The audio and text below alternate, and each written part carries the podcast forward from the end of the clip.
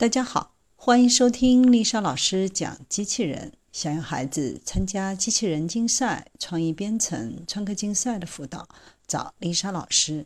欢迎添加微信号幺五三五三五九二零六八，或搜索微信公众号“我最爱机器人”。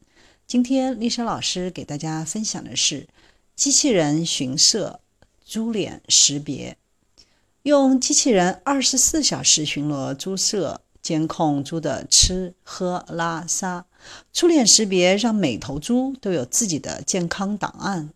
十一月二十日召开的 JDD 二零一八某数字科技全球探索者大会上，中国工程院的院士、中国农业大学动物科技学院的教授与某东共同宣布了数字农牧院士研究院的正式成立。继网易猪之后，未来又有了京东猪。数据统计显示，全世界二分之一的猪养在中国。中国现在有七亿头猪，也就是说，每两个人一年要吃掉一头猪的猪肉。养猪有四个非常重要的指标：第一个是生长速度，第二个是生的多，第三个是肉质质量，第四是生产效率。可能很多人觉得土猪、土鸡的味道好，现在的猪肉呢不好吃了，所以研究院的奋斗目标就是使现在的猪肉既好吃又够吃。俗话说，就是让它多生快长，让猪肉与梅山猪、金华猪等土种猪的风味一个样。养猪为什么也要数字化呢？这是因为国内养猪业的效率是比较低的，养一头猪的成本相当于美国养两头猪。也就是说，现在美国把猪肉运到中国来，在中国市场上销售，加上运费，它的成本比国内的猪肉还要低。所以现在需要用智能化来解决技术的关键点，大幅降低养猪的成本。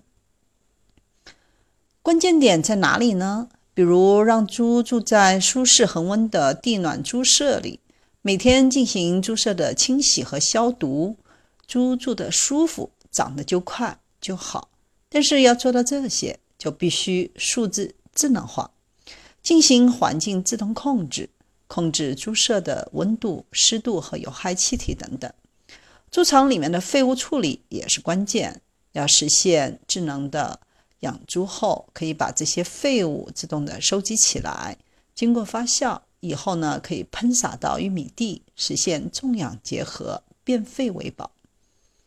研究团队展示了一张已经在实验中的养猪基地的照片，机器人在猪舍的四周二十四小时循环，检测到猪舍里的气体、温度、湿度，收集反馈给控制中心。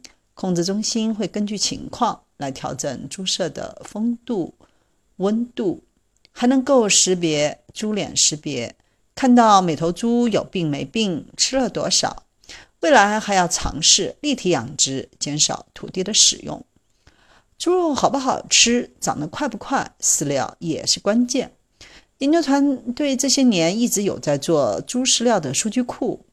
以豆粕为例，麸皮含多少？多少是有效的？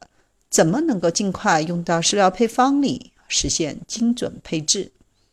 猪在猪舍里面是饲养员给啥，它吃啥。数据库的建立就是要增加精准配置度，减少排除量，减少环境污染，降低饲料的成本。而数字科技可以实现控制一头猪一天吃一公斤还是吃零点五公斤，这一公斤里含什么，含多少蛋白，含多少氨基酸，含多少脂肪酸，都要靠数据库来精准的配置。将来这种智能化的养殖还会从猪扩展到鸡、牛、羊等。